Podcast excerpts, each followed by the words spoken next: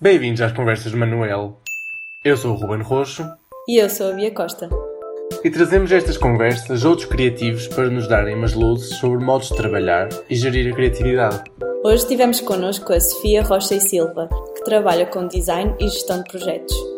Deu-nos umas luzes sobre como começar como trabalhador independente, abrir atividade, ser firme e flexível nos orçamentos e questões da segurança social tintim por tintim. Fiquem até ao fim para saber o que a fez aliar-se à área dos recursos humanos. Aprenda a gerir a tua criatividade com o Manuel Sobrevivência. Sofia Rocha e Silva tem 30 anos e é natural de Vila Real. Licenciada pela Faculdade de Belas Artes e mestre pela ESAD de Matosinhos, é designer freelancer desde 2015. É coordenadora da Transa Cooperativa Cultural e sócio de uma empresa de produção de espetáculos, onde junta ao design a gestão de projetos e de recursos humanos nos seus tempos livres, dedica-se a dar dicas a freelancers no Instagram e no seu blog, Luscofia. Olá, Sofia. Olá, Ruben e Bia. Olá. Muito obrigada por teres aceito o nosso convite e por estares a dar-nos dicas a nós. Obrigada por me terem convidado. Por isso, vamos começar por te perguntar uh, quando e como é que começaste a trabalhar? Como é que resumes a tua vida profissional até agora? Podes incluir todo o tipo de trabalhos, desde que sejam freelance ou não, criativos ou não, para ter assim um, uma ideia. Sim. Olha, eu acho que uma coisa importante é que eu quando saí da faculdade eu era muito pouco confiante no meu trabalho. Mesmo. Eu acho que não, na altura não comecei a trabalhar em nenhum estúdio, nem procurei propriamente começar a fazer carreira em estúdios mesmo porque estava muito pouco confiante e não me sentia propriamente muito capaz e eu, a Faculdade de Belas Artes criou em mim um sentimento que tanta gente era tão incrível, Sim. sabes? E, e pronto, e não é que eu me sentisse propriamente muito má, mas pronto, não sentia que havia pessoas mesmo muito boas e ótimos ilustradores que tinham, que tinham conseguido já encontrar o, o estilo deles. E eu estava assim um bocado, ainda não sabia bem qual era o meu estilo, não sabia o que é que eu queria fazer e, e então havia essa falta de confiança que fez com que, para pensar um bocado na minha vida, que voltasse para Vila Real. E nesse ano em que estive cá criei uma webzine com um colega meu que, bem, que, é mais da vossa idade, na verdade, mas com outro designer que, que é de Lisboa, que era o Guilherme, nós criámos uma, uma revista online. Uh, depois criámos a cooperativa em 2015, a Transa, e nós na Transa, para vocês terem uma ideia, nós começámos por ser seis pessoas e depois já hoje em dia já somos 17. Uau! E, uh, portanto, quando, quando começámos, uh, eu e o meu vice-presidente, porque eu era presidente da Trans, ainda sou, uhum. uh, éramos os mais novos, com 24 anos, mas tínhamos pessoas até aos 40 e tal, portanto era uma coisa multi, multi-idade. E o nosso objetivo era hum, era oferecer um negócio completo. Imagina, quando nós os seis, era eu como designer, tinhas um fotógrafo, um técnico de som e luz e três produtores culturais. E queríamos, no fundo, fazer um espetáculo e ter todas as vertentes num, uhum. numa só cooperativa. Isso acabou por não ser exatamente assim, porque as pessoas não procuravam isso dessa maneira, mas trabalhámos muito juntos e fez com que eu começasse a trabalhar como designer para eles, não é? Uhum. Para nós próprios, para os nossos eventos, para a cooperativa, para outras pessoas que se juntaram, que tinham outros projetos. E hum, eles elegeram-me como presidente, que também foi muito bom para a minha autoestima, não é? E além dos trabalhos que fui fazendo para eles uh, de design e outras coisas, acabei por aprender muito sobre gerir projetos, emitir faturas, candidaturas, contratos públicos, Uau. essas coisas todas que não foi propriamente. Eu acho que não é que tenha sido uma aprendizagem difícil, mas tivemos momentos duros, claro, e foi no início. Eu demorei imenso tempo a entender como é que as coisas funcionavam uh, e sentia-me, sobretudo, muito burrinha, sabes? Sim. Algumas coisas muito, muito fáceis que parecia, era suposto serem fáceis, não é? Não, Sim, eu acho que as pessoas também óbvio, dizem tipo, é? quer dizer, pelo menos, não sei, ninguém explica essas coisas, e, mas tem-se uma noção que já se deve saber tipo como é que as coisas funcionam à partida ou estou a falar acerca das finanças pelo menos sim claro exato mas aliás se tu trabalhares por conta de outrem tu até saber, podes passar a vida pois. inteira sem saber como é que Exato. as coisas funcionam não é E, portanto, depois no meio disso fui para a ESAD fazer o, o mestrado, que foi sobre colecionadores de design gráfico, que eu adorei fazer, fui mesmo feliz a fazer a minha tese, porque eu adorei fazer a investigação e escrever. E, e, também gostei muito de experimentar outra escola que não fosse a, a FBAUP. Eu adorei a FBAUP mesmo, mas uh, acho que essa coisa, a minha insegurança realmente cresceu muito na FPALP, porque eu até tinha boas notas e tudo, não, era, não tinha a ver com isso. Eu acho, mas eu acho que vocês entendem, não é? Sim, sim, sim. eu sim. acho que vocês entendem. Eu, ainda este fim de semana estive a falar com uns amigos sobre isso. Eu entrei para a faculdade a pensar que era mesmo bom uh, e que tinha o meu futuro pela frente e conforme fui aprendendo mais e conhecendo mais pessoas com bastante mais talento em outras áreas do que eu, Sim. comecei a ganhar inseguranças que não eu é só, sabia que Não tinha. é só por causa das pessoas um... à sua volta, tipo, não é só por causa dos outros estudantes, acho eu. Porque eu acho que também conheces pessoas Sim. muito boas noutros sítios e não sei, acho que também há por alguns professores. Também, também é possível, sim. Sim, sim claro, é um, é um ambiente geral que pode ser positivo para algumas pessoas, porque acho que há algumas pessoas que realmente crescem uhum. muito nesse tipo de ambiente, uh, mas para outras sentes que as, há pessoas que encontram o seu lugar muito rápido, uhum. não é? E o seu traço e como é que querem fazer as coisas e lembro-me que no primeiro ano eu já tinha pessoas assim, em introdução ao design e nós estávamos sim, todos sim. tão atrás, sabes? Um, mas a ESAD era um bocado ao contrário. Uh, o sentimento que tu tens na ESAD, eu espero que quem, quem esteja a ouvir isto não ache que eu, que eu sou anti-belas artes nem nada, porque pelo não. contrário, que eu adoro lá voltar e adoro tudo naquela faculdade. Mas na ESAD, sei lá, um aluno faz Exato. qualquer coisa e faz uma exposição, sabes? É muito. cultivam muito esse ego nos alunos e isso acho que depois tu sentes que os alunos na ESAD e na FBAP são diferentes em termos de segurança que têm com, com o seu trabalho. Talvez porque nós também temos muito mais teoria na, nas belas artes, então estamos muito mais habituados à uhum. autocrítica uhum. e a Enquanto na, na ESAD é muito mais prático, mas pronto, não é sobre isso que estamos a falar aqui, não é? não vamos estar a já dispersar no início da conversa. Um, só para vos concluir, portanto, eu comecei a trabalhar como freelancer mais ou menos nessa altura da transa. Uh, nós, este ano, no início do ano, sentimos necessidade, portanto, a transa fazia sobretudo festivais, concertos, uh, espetáculos, tivemos alguns projetos ligados a uh, crianças, atividades com crianças também.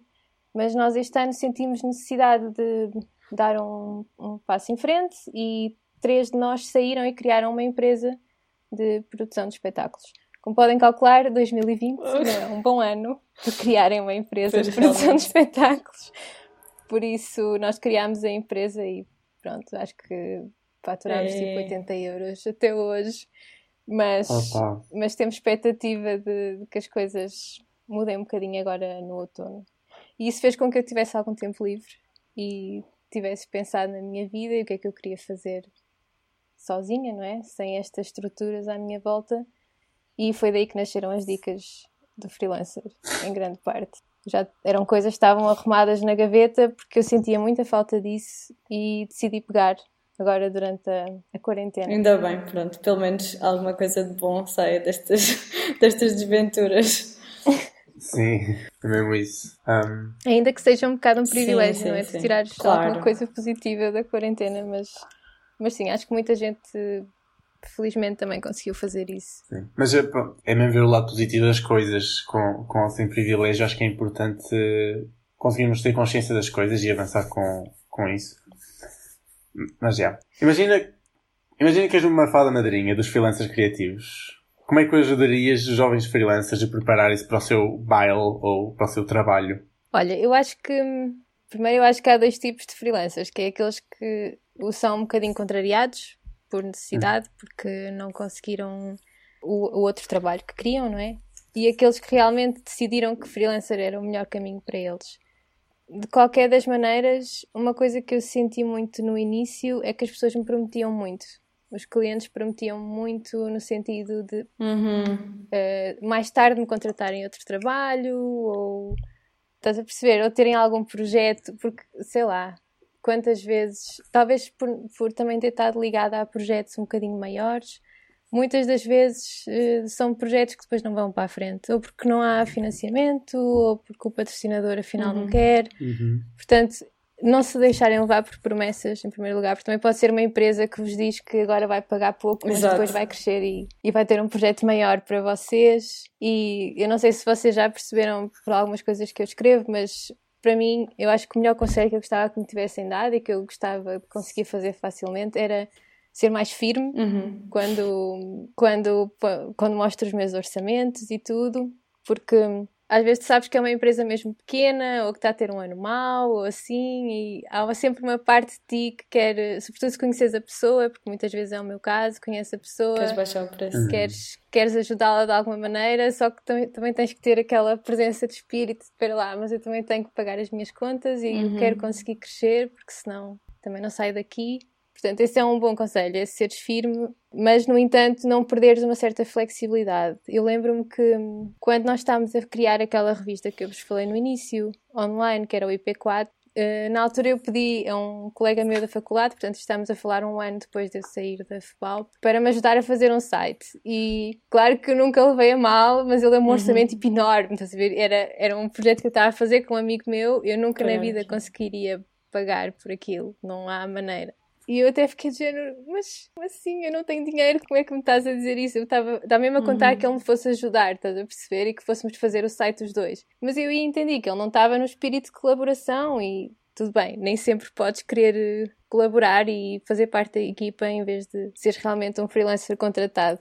Mas há certas situações em que hum, essa flexibilidade é bem-vinda, seja porque trabalhas para ONGs, podes escolher o teu orçamento uh, e pensar que estás a apoiar uma causa diferente, não é? Uh, eu esta semana fiz um orçamento para uma associação de doentes do cancro da mama e no Facebook delas então só via tipo cedência de autocarros e cedência de espaços e só aquilo já me estava a criar alguma pressão, tipo, não vou ser eu que lhes vou fazer o meu preço normal, não é? Tenho tem que haver algum, algum tipo de consideração em certas situações, mas tu podes escolher isso. Portanto, eu acho que no fundo o maior conselho para, para qualquer freelancer é tu, tu saberes que tens muito poder do teu lado. Claro que há situações em que o dinheiro começa a escassear e começas a ver a tua vida andar para trás e se calhar fazes alguns compromissos, mas a maior parte das situações tu tens o poder do teu lado, porque aquele cliente vai querer, tem um objetivo em contratar-te e tu vais acrescentar valor à empresa dele, vais fazê-lo ganhar dinheiro.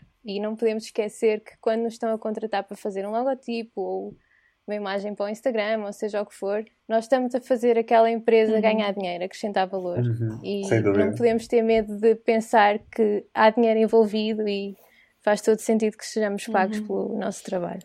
Pois isso, por acaso, aquilo que estavas a dizer de ter sempre, tipo, estar sempre a pensar que devíamos fazer um preço melhor, ou pelo menos eu, na minha cabeça, só o facto de eu pensar isto é Portugal ou isto são clientes portugueses, já sei que tipo, não posso pedir muito ou não sei, é estranho. Porque eu sei que lá, lá fora, tipo cá fora, que eu agora tô, não estou em Portugal nem.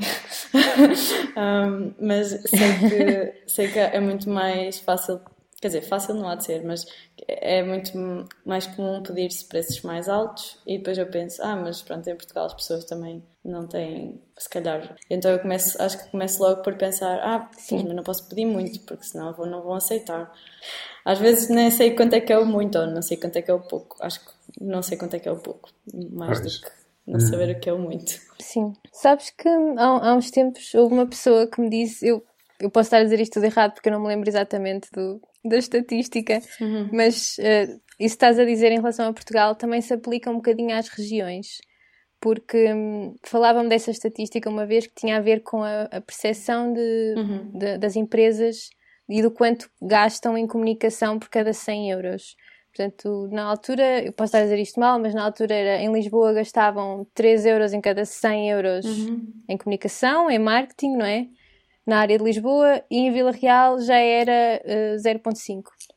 Era assim uma diferença grande. Então, pois. tu também teres clientes de várias regiões também acabas.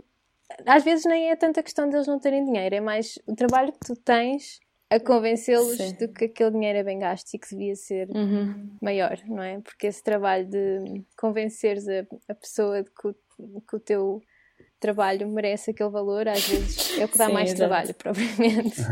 Sim.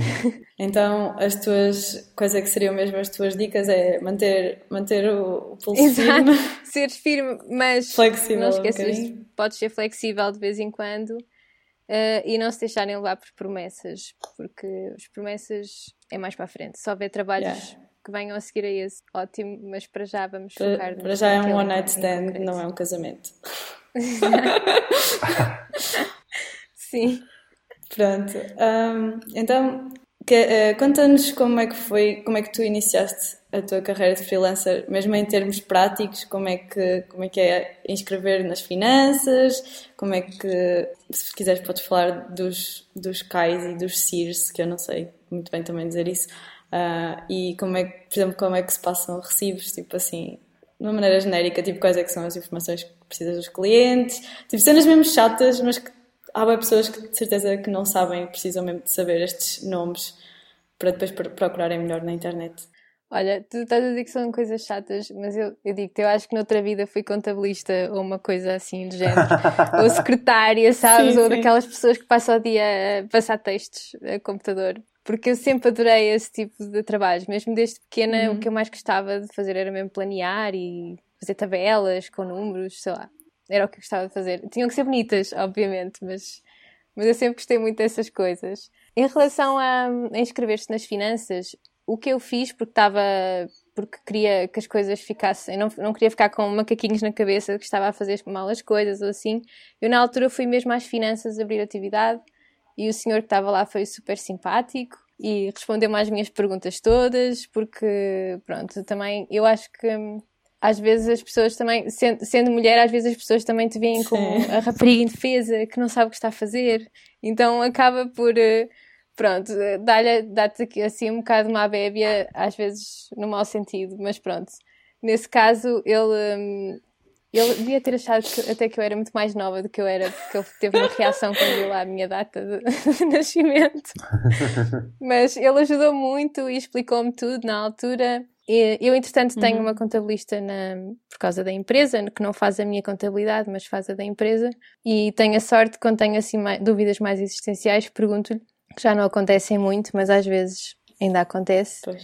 Sobretudo quando as regras mudam quando emiti o meu primeiro recibo, também foi uma situação um bocado fora do normal, porque eu emiti o recibo para a minha cooperativa. Portanto, eu trabalhei para a minha cooperativa, uhum. eh, porque era como se fosse uma empresa, não é? Mas por isso não foi propriamente um cliente externo. Mas quando passas um recibo, que tu precisas do, do cliente é o número de contribuinte dele. Pode não ser NIF, pode ser NIPC, porque é número Pessoa identificação coletiva. de pessoa coletiva, mas é na mesma UNIF. Uhum. Normalmente começa por 5 em vez de ser 2, como os nossos. E precisas da morada dele, e que pode ser só a localidade, mas a morada completa também é bom ter, e o nome do cliente. E precisas de pôr no recibo. Uh, depois da parte de de impostos propriamente de, em cada recibo, isso depende, depois vai depender das tuas taxas e da tua atividade, mas terás uhum. que pôr, portanto, pois primeiro exatamente. uma distinção, não é? Tu emites uma fatura para o cliente te pagar e depois do cliente te pagar, tu emites um recibo que é o comprovativo sim, yeah. que uhum. ele te uhum. pagou. A tua pergunta era mais sobre abrir atividade, na verdade, não é? Do que Sim, mas podes, podes falar de tudo, nós queremos tudo. Pronto, só para não ficar muito desorganizado. Portanto, voltando um bocadinho atrás, o abrir atividade. Uh, eu fui às finanças e, entretanto, também tinha essa dúvida do, dos CAIs e dos CIRs.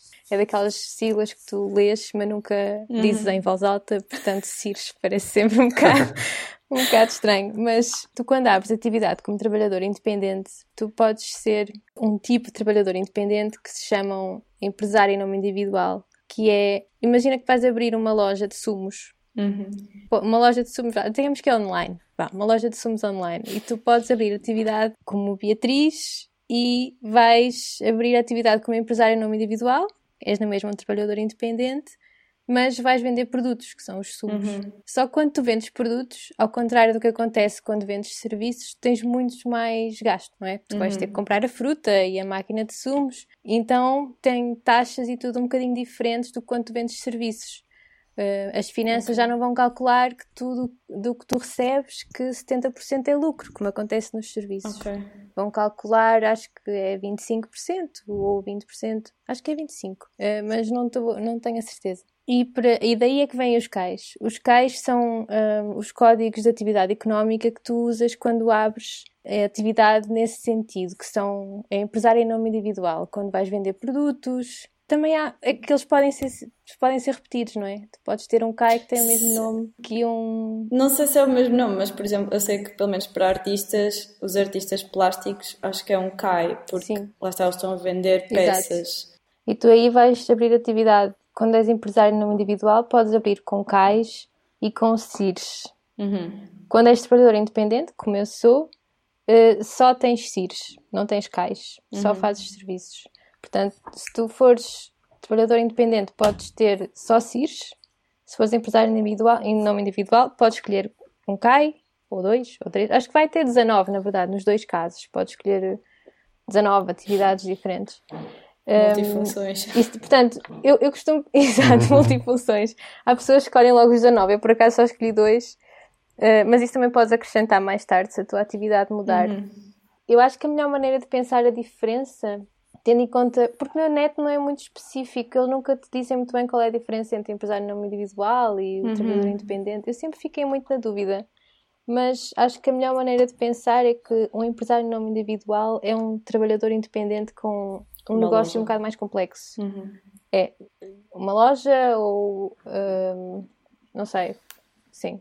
Pode, pode ser só esse de tu teres alguns livros teus que vendes ou teres algum ou seres uma banda que vende merch também, sei lá, uhum. não, não, sei. Um, mas será um negócio mais complexo, não é? Vendes mais do que, do que serviços. Uh, e depois isso é importante, sobretudo por causa dessa diferença depois das, das percentagens, que na segurança social eles não uhum. contabilizam tanto por causa de considerarem que tu tens muitos mais gastos uhum. a conseguir que o teu negócio funcione. Uh, eu, como designer, só tenho. Eu tenho dois, dois CIRs, um é de designers e o outro é de outros prestadores de serviços, que é onde eu incluo uh, atividades de assistente de sala e coisas ligadas a eventos que também faço. Sei que a parte de criação artística e de ilustração tem algumas coisas um bocadinho mais complicadas, que não estou muito dentro, mas estou em vias de pesquisar. mas, Boa. Um, uhum. Olha, tenho um amigo que ele é designer, mas também tem uma marca registada em nome dele de cerâmicas, que é Bizarro. Uhum. Eu conheço. E ele é ah, empresário, ele é empresário não individual. Exatamente, portanto, ele faz serviços de design, mas também vende peças uhum. de, de, cerâmica. Portanto, tem, tem um CAI e tem um, um, um CIS de, como, como designer. Não sei se foi mais ou menos claro. Sim, sim, se ajudou, sim. se ajudou a entender. Sim, assim, eu acho que os nossos ouvintes vão, vão te agradecer muito no final do episódio. Ok, espero que sim. É porque eu sei que agora já não é tão fácil ir às finanças abrir atividade. Uhum. Não sei se agora já está mais normal, se calhar há mais filas. Mas sei. dá para ligar Mas... também pelo telemóvel. Sim. E lá está, eu acho que o problema é mesmo arranjar alguém que seja tipo super compreensivo e que esteja mesmo disposto a explicar-te tintim por tintim pois, as coisas. Sim. Uh, e às vezes, pronto, lá está, se nós nem sequer soubermos bem o que é que vamos à procura. É sim, difícil fazer, é difícil perguntas. fazer perguntas às sim. vezes. Olha, posso dizer que eu cometi um erro quando abri a minha atividade.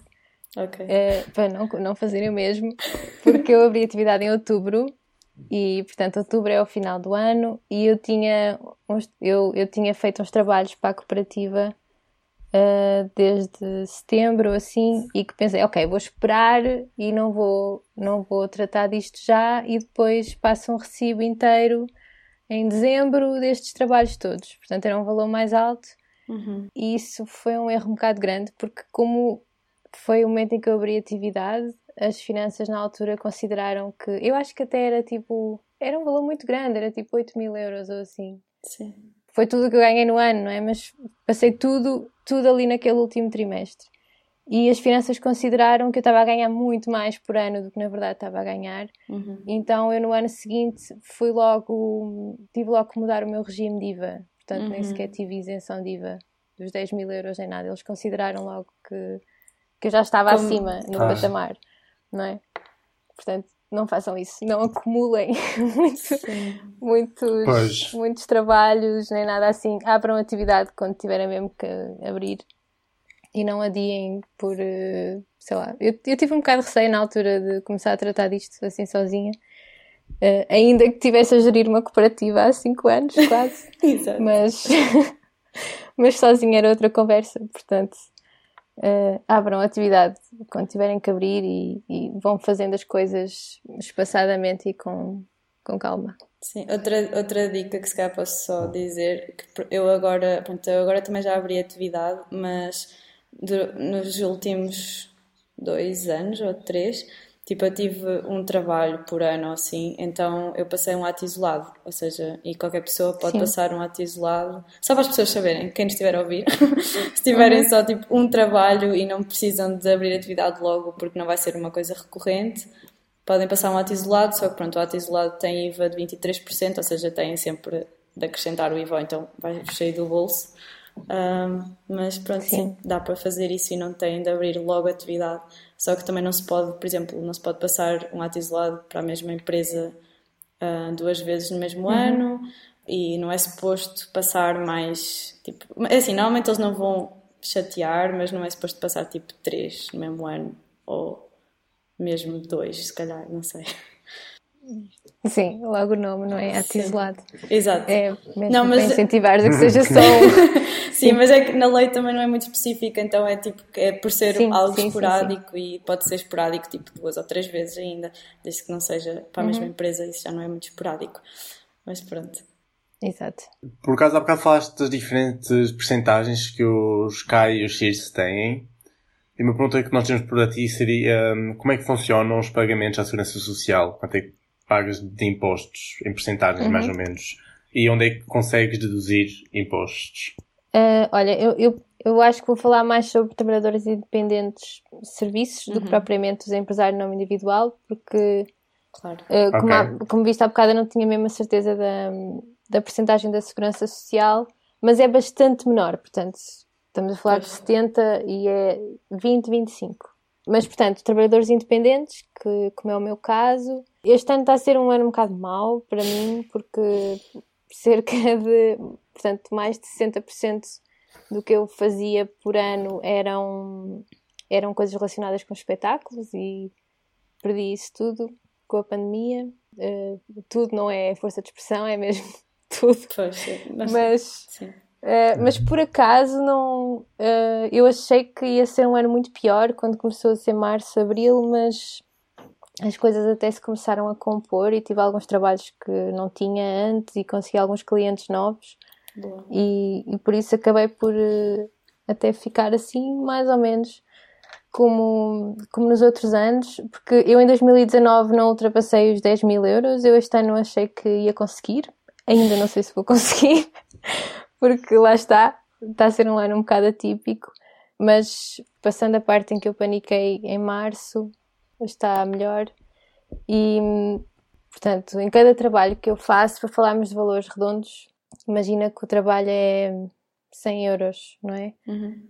Eu nunca conto o IVA como valor do trabalho, porque uhum. isso, pronto, não é? É como diz a, a depois vais ter que tirar do teu bolso. Sim. Portanto, ao, ao valor adicionas sempre o IVA. Isso até faz com que às vezes te esqueças quando mandas um orçamento, tu vês o valor e o cliente vai ver o valor mais IVA, não é? Vai, vai pensar naquele pois. valor global e vai pensar, ai, mas está tão caro. E tu pensas, mas não, aquilo é tudo IVA, não é nada caro. Okay. Portanto, até, até muda um bocado a tua percepção de como é que vês o dinheiro, porque o IVA até nem é um valor que tu contes. Uh, mas eu pago 23% de uhum. IVA. Vocês podem consultar, há uma lista dos, dos CIRs que, lá no, no código do IVA que vocês podem consultar. As nossas profissões como designers, normalmente está no topo dos, das percentagens sempre, porque uhum. pronto. Não, não somos essenciais. É, eu, estava, eu, é, eu quando estava na faculdade tinha um bocado questões existenciais com isso e sei lá, que não éramos muito essenciais no mundo, Mas, portanto, 23% de IVA em cada, em cada trabalho. Isto por causa daquilo que eu, vos, que eu vos disse, que eu, como ultrapassei logo os 10 mil de acordo com as finanças, eu fui logo para o regime de IVA normal, 23%. Uhum. Uh, em, mesmo que não tenha ultrapassado os 10 mil, eu acabei por não mudar o meu regime de IVA. Uh, podia mudar para zero outra vez, porque como eu não ultrapassei os 10 mil, podia ter esse regime de isenção, mas como os meus clientes já estão habituados a isso e eu também tenciono aumentar esse valor, não é? Eu não quero estar sempre a mudar. Portanto, uhum. isto também foi o conselho da minha contabilista, que é tu uh, mudaste, tens que mudar em janeiro. O regime, este, o regime de IVA muda-se sempre em janeiro, se tiveres que mudar. Imagina que tu mudaste no final, no início de 2019 e depois chegas ao fim de 2019 e até nem faturaste 10 mil euros. Mas contas que em 2020 as coisas vão ser melhores e que vais ultrapassar os 10 mil. Portanto, não vais estar a mudar outra vez no início de 2020 para depois mudar uhum. no início de 2021. Se os clientes com quem tu trabalhas e a tua contabilidade já estiver a uh, correr ok e estiver uh, já a contar com o dinheiro do IVA, pode não valer a pena estás a ter esse trabalho, não é? Porque mas então. Não vale a pena estar sempre a andar, diz. Desculpa, é porque se, então se não chegas, não chegas aos 10 mil, mas tens de pagar então esses 23%? Eu ah, pago na mesma, porque okay. eu não, não mudei, mas é como eu te digo, como eu, eu, alguns dos meus clientes são clientes recorrentes, portanto, e eles pagam que, IVA e que me pagam mensalidade, uhum. por isso eu estar-lhes a dizer, olha, agora não tenho IVA, agora já tenho IVA outra vez. Sabes? Sim, sim, não vale a pena. Uh, se calhar podia ser melhor, mais contra mim do que a meu favor, porque sim, sim, sim. eles na contabilidade da empresa deles, eles vão deduzir aquele valor do imposto. Pois, exato. É mais por uma questão de praticalidade do que propriamente Uhum. outra coisa. Mas vocês podem, se não chegarem aos 10 mil euros num ano, no ano a seguir podem, podem voltar para o regime de isenção. Uma coisa que é, se vocês forem de 0 para 23%, as finanças vão vos avisar. Mas se forem de 23 para 0, tem que ser Já, vocês temos a decidir, nós, okay? claro. Portanto, as finanças não vão emitir nenhum aviso. Vai ser, se vocês quiserem, podem ir lá pedir para voltarem claro. à isenção. Senão, vão continuar com 23%. Depois, um, a segurança social. Uh, por isso, tu começas a pagar a segurança social passado um ano de abrires atividade. Uhum. Uh, tu tens um ano de isenção, 12 meses, o que significa que tu tens que entregar a primeira declaração, a ver se isto não fica muito confuso, três meses antes de acabar a tua isenção. Ok. Portanto, imagina, uh, eu abri atividade em outubro. Uhum. Por isso. Não, esquece, estou-vos a dizer mal, não é isso. Eu abri atividade em outubro, mas a primeira declaração que eu tive que entregar foi relativa a um, julho, agosto e setembro. Portanto, não tive que entregar, tive que entregar em outubro essa declaração, mas é nos três meses antes. Portanto, imagina que tu estás a contar, a contar faturar muito nos três meses antes. Não faças isso, porque o teu primeiro valor de segurança social vai ser muito alto.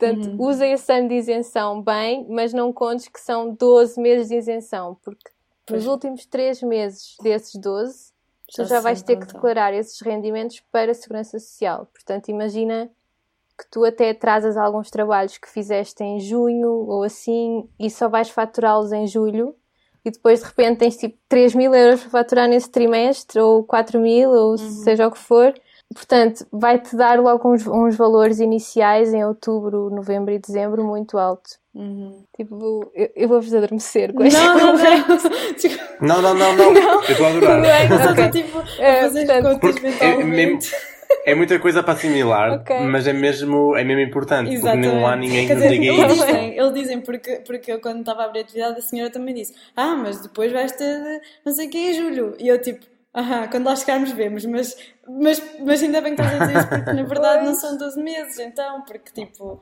são 9. Sim, ou, na verdade né? não são 12 ou... meses, é, na verdade são 9 porque tu, os últimos 3, ainda que tu não estejas a pagar mesmo nesses meses, uhum.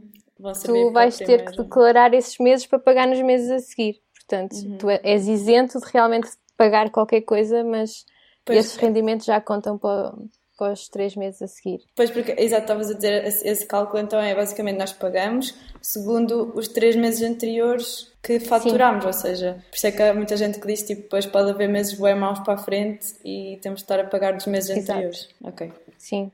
Isso é particularmente mau em pessoas que têm trabalhos muito sazonais. Uhum. Uh, por exemplo, uh, que trabalham muito em espetáculos, lá estou outra vez, não é? Mas sim, sim, trabalham muito em espetáculos e em eventos porque tu vais, uhum. se calhar tens meses de verão em que tu vais faturar muito e depois vais ter uh, três meses de inverno a seguir em que tu vais ter que fazer essa gestão bem feita para nunca gastares o dinheiro que vais ter que pagar à Segurança Social. Uhum. Porque se calhar não vai, não vai chegar dinheiro novo nesses meses, pois. vai ser só pagamentos, não é? E quando. Diz. é, é, só porque. Quando é que nós sabemos quanto é que esse dinheiro vai ser? É Olha, só no final? Ele para calcular. Não, não é só no final, tu podes, podes calcular mesmo. Uhum. Tu podes, aliás, podes calcular de todos os teus trabalhos. Uhum. Uh, se tiveres portanto, um trabalhador independente comum, com, só com CIRS, não é? Uhum. E entra aquela conversa que estávamos a ter há bocado. A Segurança Social considera que do bolo total que tu ganhas, 100%, só 70% é que é lucro, ok? Uhum. Portanto, 70% do que tu ganhas é lucro. E esse valor é que é vai ser okay. taxado com 21,4%. Ok que é uma taxa que mudou, mudou no início de 2019, julgo eu, que antes era um bocadinho mais alto e funcionava de maneira diferente, mas agora é 21,4%. Desses, 70%. 70. Portanto, tu, todos os teus trabalhos, podes fazer esse cálculo, não é? Uhum. Se tu uhum. ganhas, se o orçamento é aquele, 70% é considerado lucro e desses 70% eu já vou pagar ah, isto, de segurança social. Portanto, podes fazer mesmo de cada trabalho. Também podes fazer, prever já de cada trimestre. E o que eles fazem é que eles fazem isso do teu trimestre,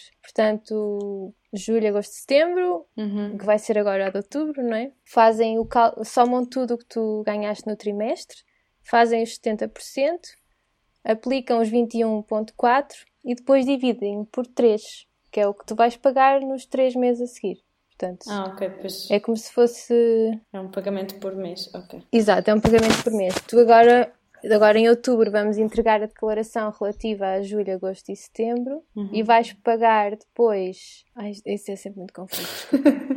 Mas sim, no final de outubro, provavelmente. É sério, porque eu, eu, confundo um bocado com os meses. Mas depois vais pagar em novembro, dezembro e janeiro. Ah, ok, ok. Ok, uhum. porque vais entregar em outubro e depois vais, os, meses, os meses que vais pagar esse valor que te der de julho, agosto e setembro Uh, eu, eu, eu, eu, tenho que escrever sempre isto, porque sim, eu sim, acho sim. que é, é, muito, é um bocado difícil, porque cada menos já mistura os meses todos. Podes fazer um documento desses para, para as dicas da freelancer também. Posso. tipo uma tabela, um calendário. Porque é quando começas a pôr aqueles termos, tipo, que é o segundo mês a seguir, sim, ao terceiro, sim, não sim. sei o quê. É mesmo. Isso é super confuso. É, fica um bocado assim. Ah, yeah. Mix, não é? Fica um uhum. bocado difícil mas acho que estás a explicar super bem, tipo, eu estou a perceber tudo, tipo, se não fosses tu, acho que nunca tinha conseguido eu também perceber isto. Ok, é que tu vais sempre pagar, eh, eu se calhar estou a dizer tudo mal, na verdade, esta coisa dos meses, mas tu vais sempre pagar, uh, imagina, tu em outubro pagas a Segurança Social rel relativa a setembro, setembro, agosto, sim, exato. Exato, okay. é isso, pagas o mês anterior. Sim. É isso. Sim. Um terço de, um terço de julho, agosto e setembro. Opa, Sim, eu, depois nós... faço, eu depois faço um esquema. Tudo porque... bem, tudo bem. Mas depois pomos os links. Pronto. Sim. Pronto, depois, a sério, nós, assim, eu pelo menos estou a perceber, espero okay. que as pessoas que nos estejam a ver também okay. percebam. E quando... É que eu acho que eu disse qualquer coisa mal disto dos meses. Estou aqui a olhar para a minha tabela e acho que disse qualquer coisa mal. Mas, Mas olha, um disclaimer que precisam de, de, de falar com um contabilista anyway. Não, não, não vou sair desta conversa Exato. com os dados todos. Exatamente. Nós ainda vamos fazer uma adenda a esta conversa com a uhum. correção. Sim, sim, sim, sim. Move on agora das finanças e das coisas sim. mais uh, chatas e complexas. Burocráticas. Burocráticas, exato. Gostávamos que nos falasses dos teus projetos, como é que planeias, como é que fazes estimativa do tempo que precisas para os completar e se quiseres podes nos dar exemplos de projetos que tenham corrido bem e projetos que tenham corrido mal em termos de gestão de tempo. Uhum. Olha, ultimamente tenho tenho tido mais trabalho em plano e gestão de, de Instagram e coisas do género. Uhum. Por isso acaba por ser um plano muito específico, não é? Tens que planear no final do mês, para o mês seguinte, e depois tens que ir respeitando o calendário a que te propuseste. Eu, na verdade, eu nunca sofri muito de stress com trabalhos na vida real. Eu Ainda sofri bem. muito com entregas. Nada se compara ao stress das entregas. Uh, na faculdade. Uhum. Eu acho, tipo, noitadas, diretas, tipo, seguidas. Eu, eu acho que nunca fiz isso a nível profissional, nunca senti necessidade. Ainda bem. Não sei se bem. por falta. não sei se por falta de stress ou se nunca tive assim imenso trabalho que me deixasse completamente assoberbada. Ou então é porque és organizada, na verdade. Isso é ótimo. Se calhar, se calhar é isso. Eu acho que na faculdade nós também tínhamos muito aquela sensação de que o deadline é um precipício, não é? Porque, uhum. porque era, tinhas aquele dia ou nunca mais, aquilo tinha que estar mesmo perfeito naquele dia e não havia enviares para revisões, Uh, não havia nada uhum. disso. Tu tinhas que fazer tudo e tinhas ali aquele, aquele dia marcado a vermelho, não é? Sim, mas às vezes também se romantizava a ideia de, de diretas. Tipo, quase que era uma sim, competição ver quem tinha feito mais diretas naquela semana. Sim, sim, sim, sim. sim. Eu, eu acho que depois, não sei se aconteceu mesmo com vocês, mas eu, eu acho que nós éramos piores no primeiro ano e depois foi foi melhorando um bocadinho e fomos deixando de ser tão, tão loucos pelas diretas e assim, até porque, pronto, começámos a ter outra idade e já Sim. não estávamos muito para isso, mas no primeiro ano eu lembro-me que a entrega de introdução ao design foi ver quem é que tinha dormido menos, não é? Porque, uhum. pronto. Era sempre. Eu acho que também no primeiro ano acho que fizemos para aí 20 projetos e depois nos outros anos foi tipo 10 projetos, 5 projetos, ou seja, era, era muito menos carga e ainda bem, porque acho que realmente não faz muito sentido Sim. estar tipo a produzir, produzir sem sequer se calhar refletir muito. Mas... Só por curiosidade, vocês Sim. em introdução em design uh, tinham uma coisa que era o Joker? Não, não. O que é isso? Foi uma coisa que introduziram por acaso há pouco tempo, acho eu, ou tu tinhas? Eu tinha. Eu, eu quando tive a introdução em design, que era, que era com o professor Rui Vitorino Santos sim, e o sim, nós, nós tínhamos um joker que podíamos utilizar no ano, que era saltar uma entrega e tínhamos que não, não fazíamos aquela entrega, mas tínhamos que o fazer no final, até ao final do ano. Pois sim, agora que falas nisso eu também ouvi alguém dizer isso, mas nós não tivemos. Tipo, Foi. eu acho que um ano ou dois depois nós saímos, voltaram a introduzir essa hum, regra, pois. mas acho que por acaso um pouco diferente. Tinham direito a não entregá-la no dia, mas tinham duas semanas para entregá-la, acho eu. Ok. Acho eu. No meu ano, acho que metade da turma usou o Joker no mesmo projeto. não foi assim muito bom. Mas pronto, bem, continuando. Falando de, de projetos que tenham corrido. Bem, vamos começar pelo mal, se calhar, pior. Eh, uhum. Sim, começamos pelo mal. Um projeto que correu muito mal em, em relação à gestão de tempo foi um que eu tive, que era um passaporte ambiental. E no projeto não se nota muito, correu mal. Mas, no fundo, quando me entregaram aquele projeto, ainda não havia conteúdos nenhums. Uhum. Não havia conteúdos, mas era um bocado queriam fazer aquilo e, e, queriam que eu fizesse, mas era suposto ser feito, imagina, não me lembro das datas exatas, mas aquilo era suposto estar feito em maio de 2018 e só ficou feito no verão de 2019. Foi. Pronto, foi, foi mal, mas não foi só por mim, foi por causa dos conteúdos, mas foi um projeto muito desorganizado e, e que acabou por correr bem, portanto não se nota nada no resultado final, acho eu, mas o tempo uh, deslizou mesmo de uma maneira mesmo descontrolada e o que correu mal para mim foi que o meu orçamento não mudou, portanto pois. também não, quase, não peguei nele quase o ano inteiro, não é? Mas mesmo assim é sempre uma Ocupa coisa que tu espaço, tens no, no claro. fundo da tua cabeça, ocupar espaço. Um que tem corrido muito bem, assim em termos de expectativas, uh, não tem 100% a ver com design, mas uh, foi um, um projeto que me marcou, porque nós fizemos uma altura uns uns concertos uh, que eram, eram um ciclo de concertos que eram sempre muito no fim do mundo, assim tínhamos, sabes? É que eu já moro em Vila Real, o que não é fim do mundo, tem autostradas e tudo. Mas aquilo, tu tinhas que ir pela Nacional e eram duas horas de viagem até lá e nós tínhamos que ir de 15 em 15 dias, tínhamos um concerto, aquilo chamava-se Festival Confluências e era, eram concertos em, em quintas, em sítios que normalmente não têm concertos, e era na, na zona do Tâmega e Sousa. E eram uh, eh, 19 municípios, e portanto era um concerto em cada município a cada 15 dias. E um dos concertos, quando nos pediram, nós estávamos a fazer a programação de artistas do sábado à tarde e noite, e estávamos a fazer o acompanhamento dos artistas, tipo os caterings e coisas do género. Uhum. E, e, um dos concertos que nós sugerimos, portanto, isto foi em janeiro de 2017 ou assim, o que nós sugerimos para um dos municípios foi Salvador Sobral. E na altura ele não tinha ganho nada ainda, é?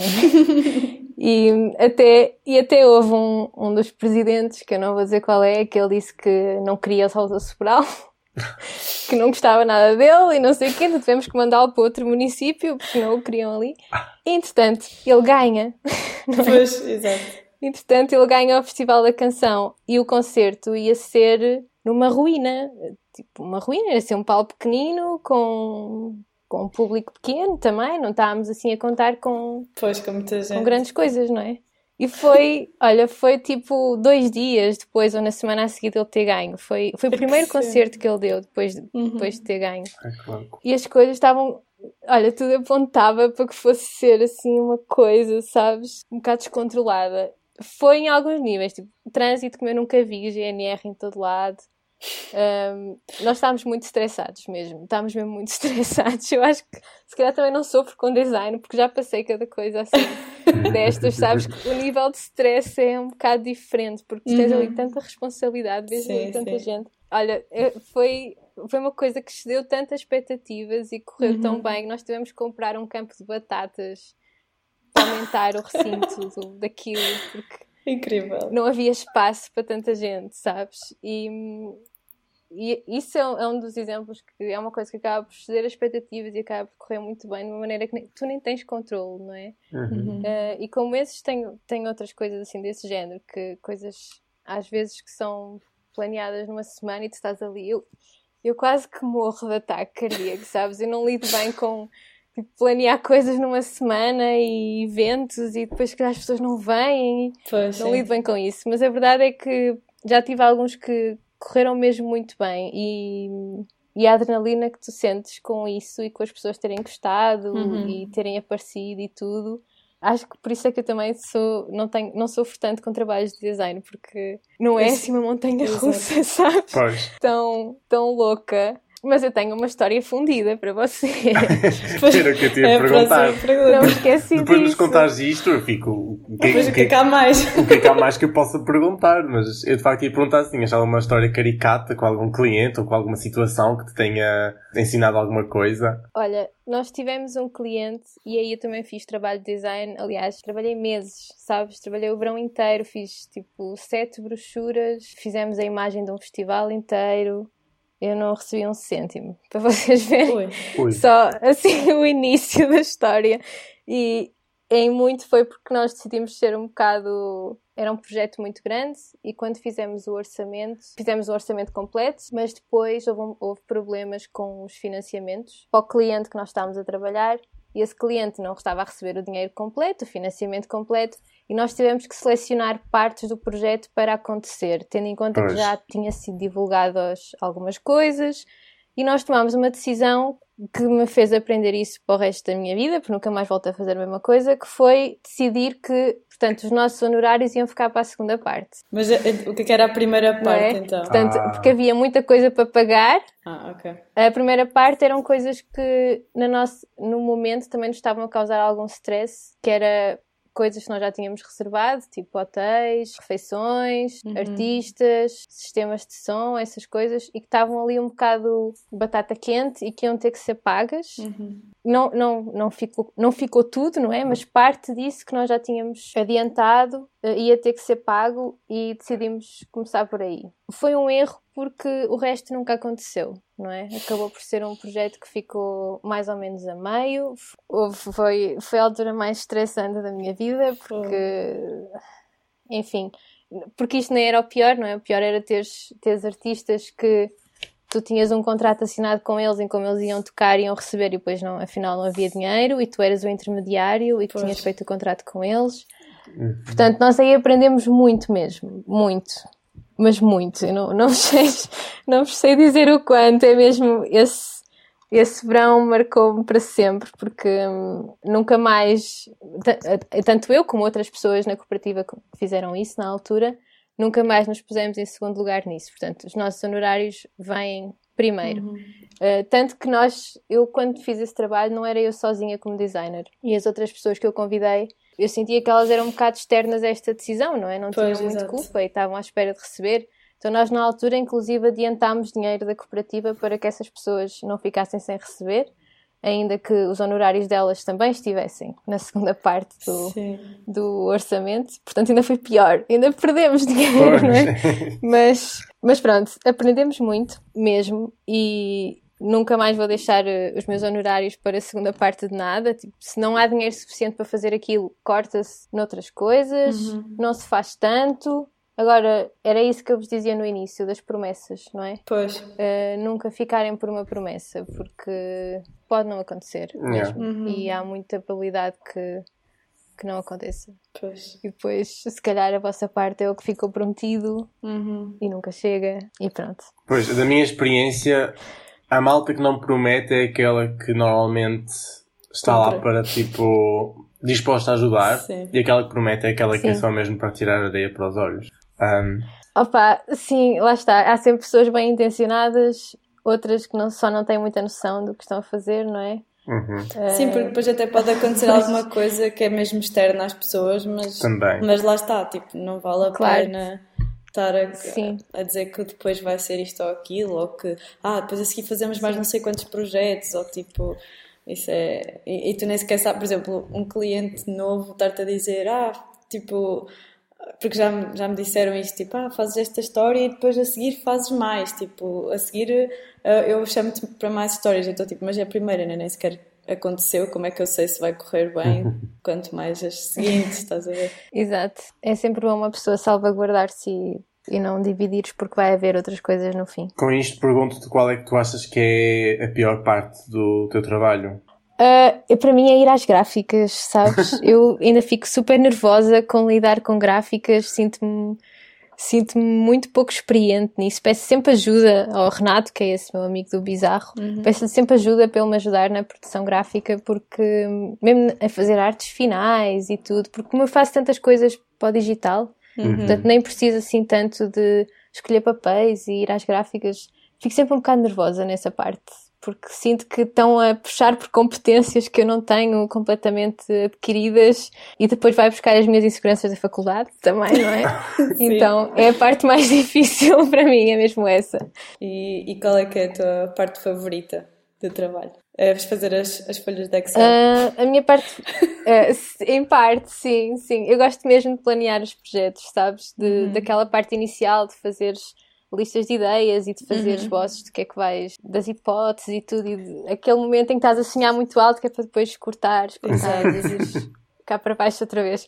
Eu gosto muito desse momento do, do planear e mesmo coisas que não vão acontecer, de uhum. estar só ali a lançar ideias e Claro, quando chegas ao orçamento já estás numa parte em que vais estar a cortar coisas, não é? Mas, mas pronto, a parte de planear é, é a minha favorita mesmo. Talvez mais até do que a parte de Fazer. criar o trabalho uhum. em si, não é? Eu, a parte de idealizar é onde eu sou mesmo mais, mais contente, mais feliz. Por acaso eu também, também gosto mais dessa parte. Tipo, é. ter boas ideias é, é sempre Sim. bom. Depois vais, vais dormir e ficas contente porque tiveste uma ideia. É? Exato. Ficas entusiasmada pelo dia seguinte. Exato, e depois quando a ideia tipo, ainda não está concretizada, ainda não é má, portanto. é sempre bom. Exato. É o que eu penso, basicamente. Sim. E qual é que tu achas que é o maior preconceito que as pessoas têm no geral uh, acerca do trabalho criativo e que acharias que era importante desmistificar? Eu, eu ouvi as vossas outras conversas, por isso não, eu concordo perfeitamente com a Inês e com, e com o Vicente, mas uh, por acaso eu ouço muitas vezes e chateia-me que, que é quando sentes que as pessoas te consideram meio desempregado. Ah, uhum. sabes? Uh, sobretudo durante a quarentena, porque o Francisco saía para trabalhar e, e às vezes quando eu me cruzava com pessoas, era pois, mas tu não estás a fazer nada, não é? mas como assim? Eu estou a fazer coisas, mas é uma coisa que eu, que eu ouço algumas vezes e me custa, que é quando te categorizam um bocado e depois eu não sei se vocês sentem isso Uh, mas eu sinto um bocado que é, como mulher, sou muito empurrada para caber naquela caixa, sobretudo agora que sou casada, não é? Tipo, ah, pronto, sou dona de casa, não faço nada, mas estou a tratar da casa. Eu acho que quando és homem, acho que ainda te, ainda te empurram mais para, para aquela caixa de não fazes nada, mas estás no sofá, tipo, olhar para o ar, tá? são versões da mesma moeda, mas Sim. são as duas muito más. Enfim, mas, mas uma, uma coisa que eu gostava que as pessoas desmistificassem como clientes é acharem que quando te contratam para uma coisa, por mais pequena que seja, que vais mudar o negócio todo deles. que vais, sei lá, vais fazê-los vender muito mais, assim, do dia para a noite, não é? Sim. Eles contratam um ilustrador e de repente, assim, são milionários. e que porque há negócios que têm problemas muito estruturais e têm outros problemas e que não vão solucioná-los só com uma cara limpa, não é? Uhum. E há pessoas que têm muito esse essa ideia de que apostar num designer ou ou num ilustrador ou, ou alguém que vai ajudar com a comunicação vai ser uma coisa mágica e que tu vais uhum. fazê-los crescer do dia para a noite. E isso às vezes pode Também ser um é bocadinho frustrante. É, foram muito bons pontos. Eu gosto, como, gosto como também vieste já tendo as outras conversas em mente Sim. para correr. para não me repetir. Exato. Sim.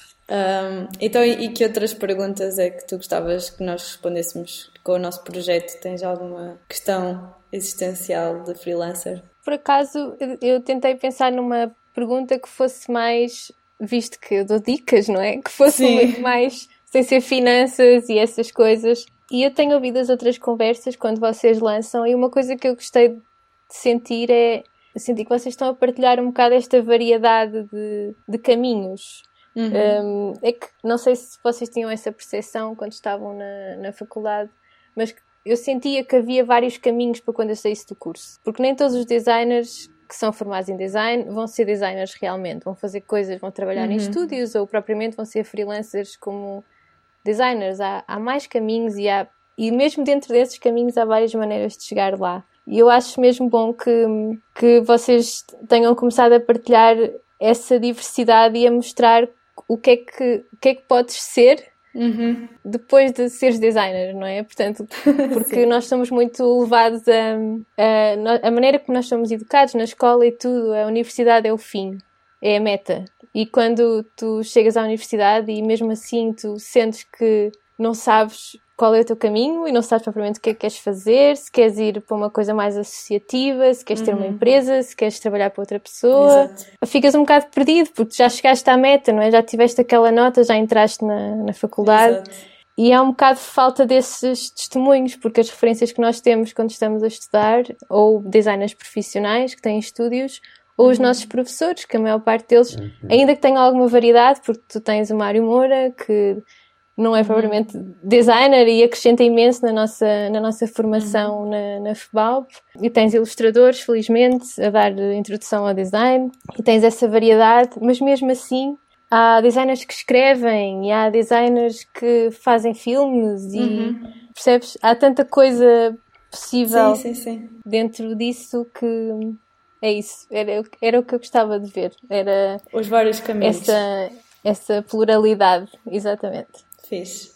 Pois, realmente, acho que nós temos tentado não cair sempre, se calhar, lá está, nós, claro que temos muito mais referências de ilustradores, porque nós somos os dois aficionados da ilustração. Uh, mas, mas sim, acho que estamos a tentar realmente diversificar e, e, e lá está, nós, se calhar, na faculdade nem temos muita noção de que cada um de nós também vai pôr o design nas outras áreas e trabalhar o design sem serem marcas ou sem serem briefs Sim. super específicos. Tipo, nós vamos trabalhar em tanta coisa diferente. Exato. E isso é incrível. Sim. Mas algo que por acaso me foi ajudando ao longo do curso era ir, por exemplo, a eventos como o Ladies Wine and Design ou então os diferentes NEDs que fomos tendo, ah, porque aí é que ouvíamos uhum. de facto, estava a faltar a palavra, mas o testemunho, o testemunho de cada pessoa. Há pessoas que começaram no design e depois foram para outros sítios. Há pessoas que começam noutros sítios e vão ter ao design. Então eu quase que vejo isto como uma árvore da vida, em que as raízes são grandes e depois tem o Exato. tronco e depois os ramos são grandes outra vez. Uau, e ter essa sim. consciência. eu, eu e os chakras. Um, ter essa consciência agora é mesmo é porreiro, porque lá está, saímos da faculdade, às vezes estão formatados a pensar que vamos ter que ter um caminho muito específico. E pronto, os meus pais estão sempre a dar-me na cabeça também, porque eles, é tipo, acabas da faculdade e tens que ir logo para um trabalho das, das, das 8 às 5, ou qualquer coisa assim. E acho que é importante darmos a perceber eh, a qualquer pessoa que não é assim que funciona para toda a gente. Sim. Eu não sei se vocês sabem, mas eu organizei um ENED que foi Sério? no Porto. Vocês Nós já estavam aí nessa altura? Não estávamos, mas ouvimos foi 2000... muito bem. Foi 2013, acho que foi o segundo. Foi, foi o segundo sim, ou o terceiro? Sim, acho que foi o segundo. Acho nós, que foi nós também queríamos ter organizado um ENED.